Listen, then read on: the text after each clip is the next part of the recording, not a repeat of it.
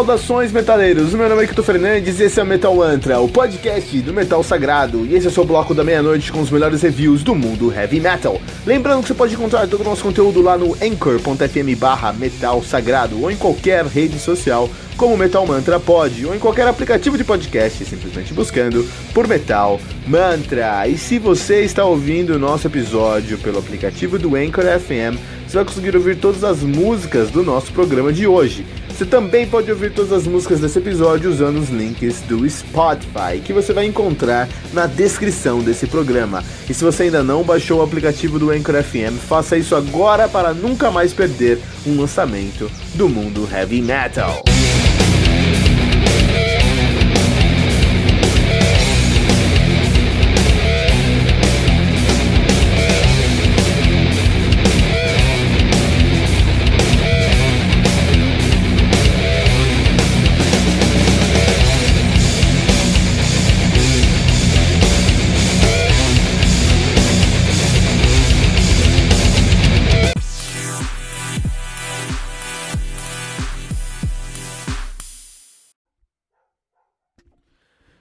Mark of the Necrogram do Necrophobic, álbum lançado no dia 23 de fevereiro de 2018 pela Century Media Records. Álbum conta com 10 músicas, totalizando 48 minutos de play. O Necrophobic, que é uma das maiores bandas de death black metal de Estocolmo, na Suécia, nativa desde 1989.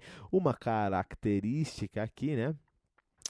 É que o Necrophobic tem esse nome porque é uma música do Slayer. Então você sabe que a banda vai ser boa aí quando você tem o, o nome da sua banda que vem de uma música do Slayer. Sabe, putz, isso aqui vai dar liga, isso aqui vai dar jogo agora, né? Ah, os caras têm uma discografia bem sólida já, os caras têm o Nocturnal, ah, os caras estão nativos desde 89, de fato, que é bastante tempo, e, de, e por isso eles têm uma discografia muito sólida, eles têm o The Nocturnal Silence, de 93, o Dark Side de 97, o The Third Antichrist de 99, Bloody Hams de 2002, Rimund Thursson de 2006, Death to All de 2009, Womb of Lilith de 2013 e o Mark of the Necrogram de 2018. A banda é formada por Joachim Sterner na bateria, uh, ele que to já tocou lá no Psycho Death, o Anders Stroker na, no vocal que ele toca, ele canta lá no Black Shine, já cantou no Micorriza, no uh, Hat's Head e no Circle of Chaos. O Sebastian Ramstedt, guitarrista que toca lá no Ordo Infernus, já tocou no Morpheus, no Black Trip, no Exhumed, no Nine Film um, Neifelheim, na verdade, Johann Bergerbach, que é o guitarrista também, já to toca hoje no Dor do Inferno, já tocou no Morpheus, no Black Trip, no Exhumed, no Neifelheim e no Amon Amart, por exemplo, ao vivo, e no Dismember. E o Alex Freiberg, baixista, que toca hoje no Firespawn, já tocou no Juggernaut, no Trident e no Carnival, uma banda Carnivore, uma banda muito rodada.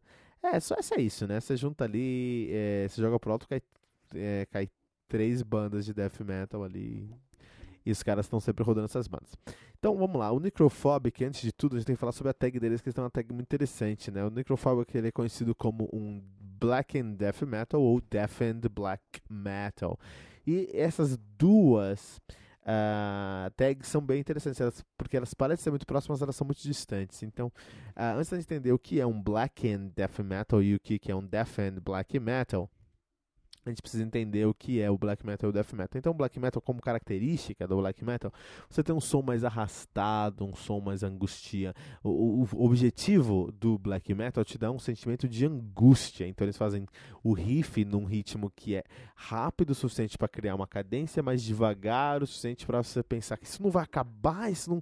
Isso, sabe, começa a te dar aquele, aquele faniquito, aquela angústia que, pô, isso aqui tem que acabar, isso aqui tem que seguir para frente, não tá acabando esse som, né? Então eles pegam esse, essa, essa vertente aí, né? O black metal tem como característica uma bateria num blast beat, ou seja, bateria muito rápida, que pode ter cadências também, mas ela é muito rápida em geral. Riffs que são rápidos sim, mas são muito simples, geralmente é só um power chord seguido, né? Uh, e um vocal um pouco mais agudo e gutural. Então, são as características do black metal. O death metal, por sua vez, é muito agressivo. Assim como, assim, uh, assim como a angústia está para o black metal, a agressividade e técnica está para o death metal. Então, o quanto é relevante o sentimento de angústia para o black metal, para as bandas black metal, é relevante a técnica, a agressividade que vem da técnica pela, para as bandas de death metal. Então os riffs são geralmente mais técnicos, mais rápidos, mais fortes, mais pesados, mais agressivos. Eles tendem a trazer um padrão mais intricado e complexo também. A bateria ela acaba sendo rápida, até às vezes tão rápida quanto o black metal, mas tem mais técnica, ou seja, mais complexidade. O vocal acaba sendo mais ritmado do que o black metal. O vocal de black metal é uma coisa horrível, cara. É um cara com a voz aguda gritando como se estivesse sendo sufocado. Esse é o black metal. O death metal não. O death metal tem um gutural com uma técnica maior. O death, o death metal ele traz uma vertente uh, mais melódica em alguns momentos. Então você pode ter mais melodia no death metal. Por isso tem uma vertente até do black metal, que death metal que é o melodic death metal, né? Que já é diferente do death metal com certeza, mas vem, é, é, tem tudo a ver ali, tem uma pegada ali dentro, né? Uma outra vertente do death metal é a técnica, né? Uma, um outro ponto muito relevante no death metal, é uma característica muito importante no death metal é a técnica. Por isso que o, tem uma outra vertente também do death metal, que é o tech death, o technical death metal muito grande no Canadá e na França, que são bandas de death metal que exageram na técnica e fazem sons extremamente intricados, né? Mais recentemente nós temos uma nova tag que é o prog death metal também, né? E lá no black metal a gente tem o atmospheric black metal que traz todos esses elementos que eu falei do black metal, mas adiciona um teclado muito mais presente e sinfônico, né? Jim Borger aí, por exemplo. Todavia, quando a gente fala que uma banda é deafened black metal, é, a, e, ou ela é black and death metal, apesar das tags serem parecidas, a sonoridade acaba sendo bem diferente. Por quê? Se uma banda é deafened black metal, ela tem elementos de black metal, ou seja, ela vai ter um blast beat mais, uh, mais presente, uma guitarra mais simples uh, um vocal mais estridente, mas com elementos de death metal. Então tem tudo isso que eu acabei de falar, mas aí vai colocar ali uma guitarra mais complexa, por exemplo, puto, death and black metal, ou um, uma melodia mais presente, black, é, death and black metal também. Então é um black metal de origem com elementos alienígenas que veio do death metal, que faz sentido ali. O, death and, o black and death metal, por sua vez, é um death metal, ou seja, ele é mais agressivo, ele é mais técnico, é mais complexo, ele pode ter um pouco mais de melodia mas ele tem elementos do black metal. Talvez ele traga o sentimento de angústia por sua temática, por sua letra, por sua pegada ou por própria composição. Talvez ele seja mais cru. O black metal tem uma produção muito mais crua. É característica do black metal produzir menos. Talvez ele seja mais cru e aí a gente pode considerar um black and death metal e muitos outros elementos. Então a questão é Uh, ou ele pode ser um death and black metal, ou seja, um death metal de raiz com elementos de black metal, ou um black and ou um death and black metal, um black metal de raiz com elementos de death metal. O Necrophobic, especialmente no em geral, mas aqui no Mark of the Necrogram, a gente pode considerar como um death and black metal. Então é um black metal de raiz. O objetivo deles é se deixar angustiado com seus riffs, sua temática, com a marca do necrograma, mas eles trazem elementos de death metal em muitos momentos, muitas camadas do seu som. Isso é um ponto muito positivo, né?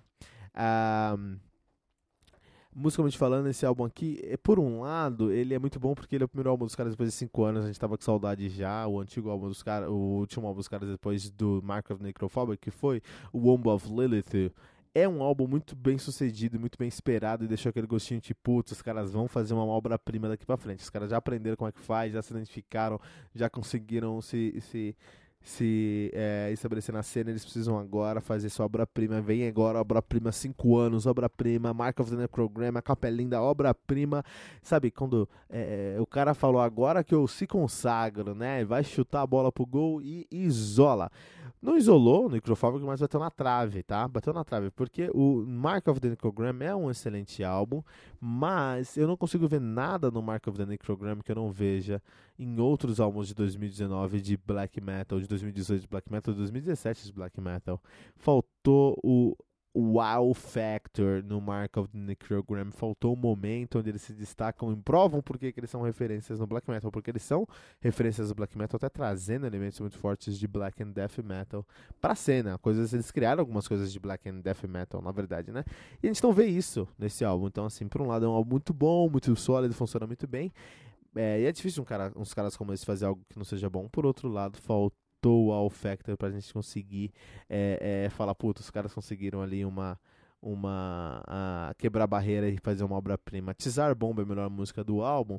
Tizar Bomba, e se o Tizar se o álbum seguisse a linha do Tizar Bomba, esse aqui seria uma obra-prima. Mas eles perderam isso e trouxeram mais black metal do que eles trazem mais death metal cada vez mais no álbum, esquecendo as influências de death metal, que é o som característico deles, né? Isso é um pecado para a fanbase e aqui para o Metal Mantra também. 3.6 pentagramas dourados. Mark of the Necrogram do Necrophobic.